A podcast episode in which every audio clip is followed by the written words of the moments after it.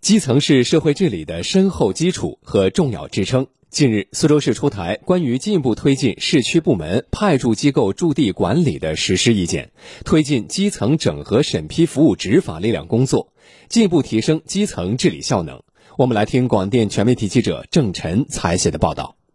我们现在的工单呢，就是发现了这些问题呢。我今天呢，我们现场要去看一下。上午，吴江区水务局七都管理服务站的赵维勇来到望湖村横岗附近，组织村工作人员及河道保洁工人对照此前反馈问题清单，现场协调处置。上个月，赵维勇的身份刚从吴江区水务局派驻七都的组织关系正式划转到了七都镇，由七都镇进行属地管理。身份关系的转变，让赵维勇开展工作变得更加顺畅起来。各部门联动呢，要要一到两天才能协协调落实这个事情。那经过呃属地化、三整合以后呢，我们呃就这个时间呢大大缩短，跟环保建设各部门能在最短时间呢，在半天时间内，我们就可以沟通到位。今年上半年，苏州在基层探索实行将交通、水务、农业农村等条线部门派驻镇街道的机构实行属地管理，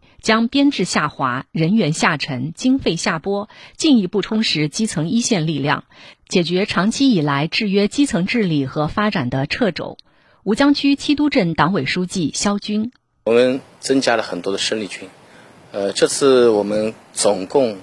调剂了。二十八个编制下滑到我们七都镇，占了我们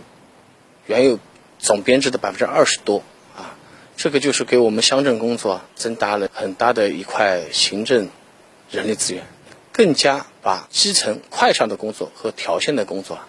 做了进一步的厘清。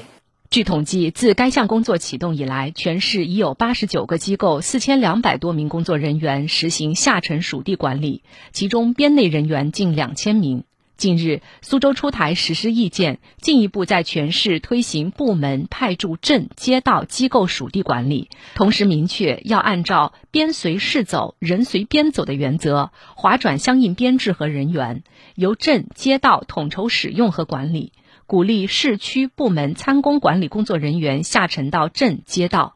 探索实行市区管镇街道用模式，增强基层相关领域专业管理、服务和执法的能力，确保基层事情有人办。苏州市委编办新闻发言人徐威：这次这个推动驻镇机构的属地化管理呢，也是在很大程度上解决他们缺人、缺钱、缺编、